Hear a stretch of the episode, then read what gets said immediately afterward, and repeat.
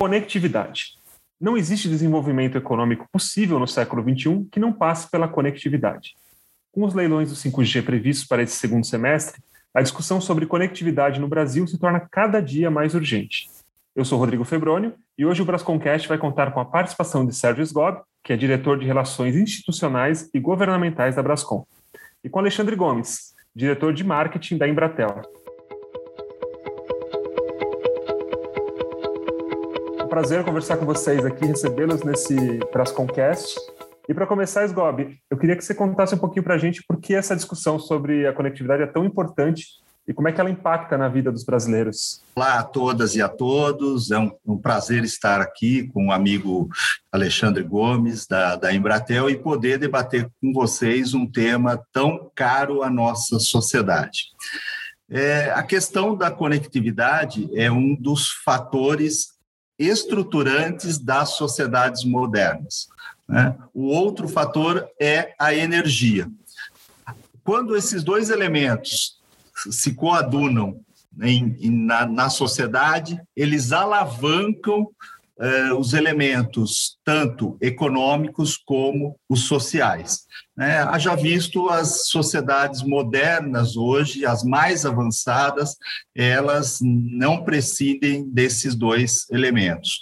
No caso particular do Brasil, pela nossa característica de extensão territorial, as condições futuras colocadas né, a partir desse segundo semestre, com o leilão de 5G e a partir da sua implantação no próximo ano, propiciarão à nossa população é, possibilidades até então não vistas, até então não acessíveis. E esse vai ser um grande diferencial para alavancar tanto as, as condições de melhoria econômica quanto, quanto as condições de melhoria social da nossa população. Alexandre, em cima disso que o Sgob trouxe para a gente, eu queria que você contasse um pouquinho também dessa questão do 5G, né? Como é que a conectividade, que é uma coisa tão importante, então se quiser falar um pouco também sobre a conectividade e, e as melhorias que o 5G vai trazer para a sociedade como um todo, né? Ok, Rodrigo, muito obrigado. Sérgio, um prazer estar contigo, com o Rodrigo, obrigado o convite da Brascom. É, me permite contextualizar até a partir de alguns pensamentos interessantes para a abordagem desse tema. Né?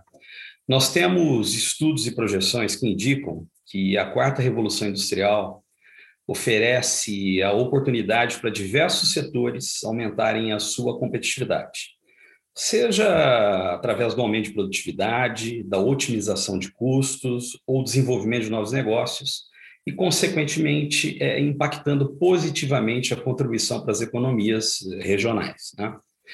Esta revolução industrial ela é impulsionada por tecnologias já estabelecidas e emergentes. Coloque aí internet das coisas, inteligência artificial, big data analytics, machine learning, robótica, computação em nuvem e assim por diante, tá? E o habilitador chave que permite que essas tecnologias realizem todo o seu potencial é a conectividade. Ou seja, todo o potencial da quarta revolução industrial, ele será plenamente realizado por meio da implantação em larga escala de redes de comunicação 5G. Logo, é, projeta-se que o 5G será fundamental porque permitirá níveis sem precedentes de conectividade, atualizando as redes 4G existentes com o que a gente chama de drives funcionais, que comumente a gente ouve por aí. A banda larga super rápida, é, a comunicação de baixa latência ultra confiável, comunicações massivas de IoT, a alta confiabilidade e disponibilidade, um conceito novo que vem, que é o network slicing, as redes fatiadas, o uso eficiente de energia e segurança. Então, de novo, é, o habilitador chave que permite que essas tecnologias realizem todo o seu potencial é a conectividade. Com a sua visão de diretor de marketing na Embratel também, eu queria entender quais são os desafios que a gente tem para implementar tudo isso, né? Os desafios, eles, é, eles passam pelo seguinte, existe um, um ecossistema que eu gosto de, de, de, utilizar, ele vem, é um desenho do, do Fórum Econômico Mundial, é, a gente chama de o ciclo do ecossistema do 5G. ele tem o espectro, que são as frequências, é a questão do leilão, tem toda a infraestrutura para permitir que esta rede seja implementada, dispositivos e smartphones, a gente terá muito dispositivos, muito mais do que pessoas conectadas pela frente. Esses dispositivos e smartphones têm que estar preparados. É, sistemas, e eu já é, entro um pouquinho com mais detalhes de sistemas, e tudo isso trabalhado com segurança. Né? Ah, não faz sentido a gente ter grandes casos de uso, como a gente vai ver, implementados se isso não for seguro. E por que, que eu dou um destaque para serviços? Serviços, quando você vai é, para a indústria 4.0, por exemplo, você vê setores dentro da indústria 4.0 e subsetores. Então, você tem a indústria 4.0. Uma hora você vai aí e pesquisa o ecossistema da indústria 4.0 e dá uma olhada na complexidade desse ecossistema. Faça a mesma coisa para a saúde 4.0 é, para é, a educação inteligente que está por vir, né? É, a questão do carro autônomo. Cada um desses ecossistemas tem uma aplicação. Cada um deles tem uma aplicação e um ambiente distinto. O grande desafio será fazer tudo isso fluir na sua melhor essência. Né? Como é que a gente faz essa entrega na sua melhor essência? É claro que parte do começo, né? A gente ter as frequências, aí as operadoras e quem entrar no jogo começar a fazer toda a infraestrutura, vem junto os dispositivos para tornar tudo isso mais, é, vamos dizer assim, economicamente razoável. Aí as empresas começam a desenvolver os seus serviços, coisas novas surgem. Então é uma coisa de longo prazo, não é uma coisa rápida. É, o desafio é isso: como é que a gente junta essas pontas e começa a entregar isso no tempo. Sgob, e o que você traz para a gente em relação a tudo isso também, assim, qual gostaria de completar aqui, eu acho que sempre traz uma visão interessante sobre esses assuntos. Eu acho que o desafio colocado para que a gente tenha esses benefícios elencados é o desafio da expansão da infraestrutura. É, né, a gente consegue enxergar, consegue é, é visualizar os benefícios que a conectividade pode, pode trazer, mas ela só chegará e só será, será acessível se chegar antes à infraestrutura. E aí é um grande gargalo que a gente tem, porque a gente, é, a, as legislações, elas dependem dos municípios. Né? Quem faz o, a, a, o uso e ocupação do solo, quem legisla sobre isso é o município. Então, você tem que aprovar leis municipais que sejam leis que permitam que as infraestruturas, e entendendo aqui infraestruturas, desde eh, passar cabeamento, construção de, de antenas, né, de torres, pendurar antenas em, em prédios, né, isso você necessita de autorização uh, municipal. É, e isso uh, é uma questão que não é plenamente entendido hoje pelas, uh, pelos municípios. Então, você tem, ao contrário disso, você tem legislações restritivas que restringem a instalação das infraestruturas. Então, o, o que a gente vê é que a gente vai ter que trabalhar pulverizado para que a gente consiga uma ação que atinja eh, a maioria da, da, da, população brasileira. O fato é que a gente consegue enxergar quais são os benefícios, mas tem esses desafios antes de, para serem superados. Como é que o Antênice entra, entra nesse processo, assim, o movimento Antênice, Gobi? O Antênice é, um, é, um, é, uma coalizão de instituições, uh, Brascom, CNI, a Brintel, Conexis, é, Telcomp, né, que se uniram no sentido de fazer a sensibilização da sociedade, né, para que a gente atinja e chegue até os municípios, da necessidade de atualização dos marcos legais locais para instalação de infraestruturas. Então, o Antênice é um, um, um local, é um locus, onde a gente compartilha informações que que são informações a respeito dos benefícios da conectividade, mas também informações é, acerca de como fazer, acerca de é, submissão de projetos de lei. Então, né, no, no, no site tem um, um projeto padrão que os municípios, as câmaras municipais podem consultar e, se acharem pertinente, é, fazerem o debate no local para que é, tenha a legislação adequada para a instalação de, de infraestrutura. Então, é um, é um, processo de sensibilização da sociedade é, que for, foi criado por essas instituições para endereçar justamente a dificuldade pulverizada é, que tem para a instalação dessas infraestruturas no, no Brasil. Falando um pouquinho da relação da internet das coisas, da inteligência artificial, nuvem e outras tecnologias com 5G, eu queria que você contasse um pouquinho como é que é essa relação, como é que a utilização em conjunto entre 5G e essas tecnologias todas podem modificar os processos da transformação digital. Olha só, é, a internet das coisas está no conteúdo aí, né? O que a gente comentou, eu comentei um pouquinho ali atrás sobre drives funcionais que vêm com 5G, associado com tecnologias emergentes e existentes, e a conectividade, que é essa grande rede, né?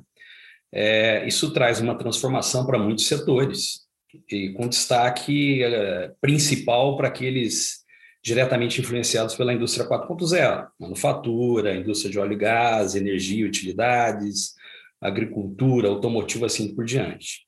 E essa transformação, ela se passará através de variados casos de uso. Né? Vou destacar alguns. É, vídeo avançado para tratamento de imagens em tempo real, automação em tempo real para melhoria de performance na operação de uma de determinada produção, é, veículos conectados. Para você ter uma ideia, existe uma classificação hoje de 0 a 5 no nível de autonomia dos veículos. Né? Nós estamos na 2. Estima-se chegar na 5, que é a total autonomia. Então, um carro Tesla, que é o mais é, referenciado aí, ele tem na autonomia 2, se eu não me engano. Tá? É, monitoramento e rastreamento de pessoas, coisas em ambientes diversos, detecção e manutenção de riscos, a própria robótica, operação robótica, é, operação remota de AGVs, AMRs, operando em áreas mais críticas, por exemplo, fábricas, minas, portos ou até mesmo depósitos, warehouses, né? a vigilância inteligente. Hoje eu estava vendo uma, uma reportagem sobre um programa do governo chamado City Câmeras aqui em São Paulo. Em 2015, 17, se não me engano, haviam 35 câmeras na vigilância pública de São Paulo, da cidade, Hoje são 3.500, ainda é pouco, né? mas é um programa. Né? E em cima disso, como fazer esse tratamento? É, o ponto em cima disto tudo é que a interação de internet das coisas ela ganha com isso, porque toda essa tecnologia habilitadora permite que mais coisas estejam integradas, né? com uma resposta mais rápida no sensoriamento, na tomada de decisão, na análise, monitoramento, o que quer que seja a aplicação. Então, muitas coisas conectadas, integradas com segurança. Né? Então, se você pega. A gente não tem um grande caso no Brasil, por exemplo, de smart cities que falam, cidades inteligentes, Imagina o tanto de sensoriamento que nós tenha, não tem associado a isso. Né? Então, isso vem na carona e não vem sozinho. Vem com aquelas, é, com aquelas tecnologias emergentes que eu disse, inteligência artificial, machine learning e assim por diante. É a mesma coisa de um carro. O nível máximo de automação de um carro permite a comunicação veículo com coisas. Né? Ele deixa de ser só veículo aqui comunicando. Hoje nem ainda está ali tão certo o veículo com veículo, né? Mas um veículo passando uma determinada via, entendendo que tem um semáforo, olhando o semáforo, identificando a situação do semáforo, olhando o carro à frente, se comunicando com isso, vendo que tem pessoa, cachorro, bicicleta, não sei o quê, e assim por diante. Tá? Então, ou seja, é, é bacana o negócio. Parece, parece ser interessante. E a gente não está tão longe quanto as pessoas, muita gente imagina ainda, né? Que seja aquele cenário meio de ficção científica, né? As coisas estão bem não, mais próximas, né? Não, olha só. é, é, você tem percebido aqui eu utilizar muito como referência a indústria 4.0, e a indústria 4.0 é, na minha opinião, o grande a alavanca do 5G. A gente tem algumas literaturas que a indústria 4.0 chamou o 5G, exatamente para ter essa infraestrutura habilitadora. A indústria 4.0 ela começa em 2011, né? É, na literatura, na Alemanha, numa feira na Alemanha. Mas em 2014 começam a ter protocolos, padrões e tudo mais. Você vê muito de robótica aplicada em indústria hoje. Né? Nós temos inteligência artificial todo dia nas nossas casas, no nosso dia a dia, locomovendo menos hoje em função da pandemia. Mas você usa um aplicativo, você fala com o seu aplicativo, você passa um endereço, um destino. Você chega na sua casa, você conversa com o dispositivo e fala assim, Spotify, ou qual é o tempo? Ou, olha, o que, que eu faço? Está ali, inteligência artificial, e é engraçado, cada dia ele aprende mais e te dá algumas... Ah, quer uma piada hoje? Né? Depende do seu humor e assim por diante. Então, tem muita coisa já aplicada. O ponto é que a gente vai para um outro patamar. É uma evolução, alguns chamam até de é, revolução, não sei. Mas eu, eu entendo ainda uma evolução. Sgob, é, a gente está falando dessa coisa que parece um pouco ficção científica para muita gente, né? Mas com toda essa modernização e tudo mais, a gente ainda sabe que tem muita região carente no Brasil de acesso básico até, né? Como é que a gente vai superar esse desafio? Sei que você já passou um pouquinho por isso, mas eu queria que você falasse um pouco mais sobre o acesso à conectividade no Brasil, né?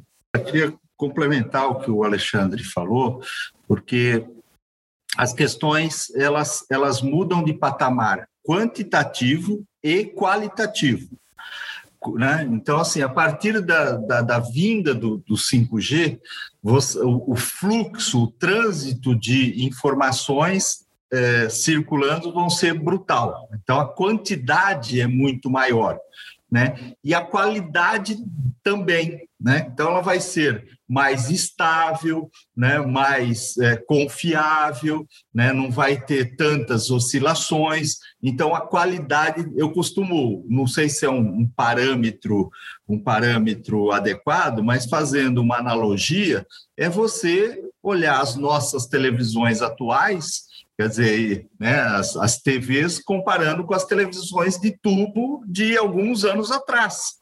Né? Então, você pega as televisões digitais, você vê a qualidade do som, a qualidade da imagem, né? quer dizer, a, a, a, a, nitidez que ela te permite. A mesma coisa vai acontecer isso com a tecnologia 5G. E essa questão que você coloca, né, em função do maior fluxo de informação, a possibilidade de captura e de transferência dessa informação propiciará uma maior análise e um maior conhecimento das nossas deficiências. Então, respondendo diretamente ao que você fez. Então, a partir do momento que eu tenho uma tecnologia viabilizadora que faz com que essas informações fluam e eu posso fazer análises qualitativas em cima dela, né? Eu conheço mais, retorno mais rapidamente com informações para essa essa situação situação, para aquela localidade, para aquela, aquela é, situação é, que, que, está sendo analisada, e com isso eu acabo melhorando é, a vida daquelas, daquelas pessoas. Logicamente que isso é, precede né, da infraestrutura. Né? Então, só para dar um, um, um exemplo, é, um exemplo, inclusive, é, recente, há cerca de dois meses atrás, a Exalc, contratada pelo Ministério da Agricultura, publicou um estudo sobre a expansão das redes de telecomunicações eh, no meio rural. Né? Então, eh, atualmente, no meio rural, tem 4.400 antenas eh, retransmissoras no meio rural. São necessárias 15.182 a mais. Para que a gente tenha é, é, é, tudo isso que nós estamos falando, o fluxo de informação, né, que, que, que o, o, a, a, captura dessas informações para o processamento nos, nos big data, nos analytics, e que isso retorne para a tomada de decisão, eu preciso dessa infraestrutura. Então, assim, é, os desafios são enormes, mas as, as, as, possibilidades também são gigantescas, e eu fico muito contente de que a gente criou os, os instrumentos viabilizadores dessa para que essa expansão aconteça. Então, assim, é, as empresas vão investir, irão investir, mas os instrumentos, como um deles, o FUST, né, o Fundo de Universalização do Sistema de Telecomunicações, criado há 20 anos atrás, nunca utilizado para sua finalidade, agora tem uma repaginação, reorganizou né, e deu uma nova cara para a sua utilização. Então, assim, o que as operadoras recolhem, que é 1% do seu faturamento, que gira em torno de 1,2 bilhões ao ano, né, será revertido para a conectividade. Então, assim, os instrumentos estão dados. Né? Então, as possibilidades da gente, logo a gente ver essas tecnologias no nosso cotidiano, elas acabam sendo animadoras e a gente vai é, ver os benefícios é, é, dentro, dentro em breve.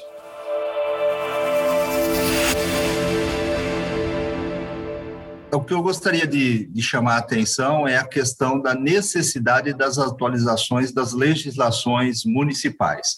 Então, que cada município, cada local, cada Câmara, cada prefeitura possa olhar a sua legislação atu atual, se não tiver, para que construa a legislação atual e que aprove essa legislação para que os benefícios do 5G possam chegar à, à população.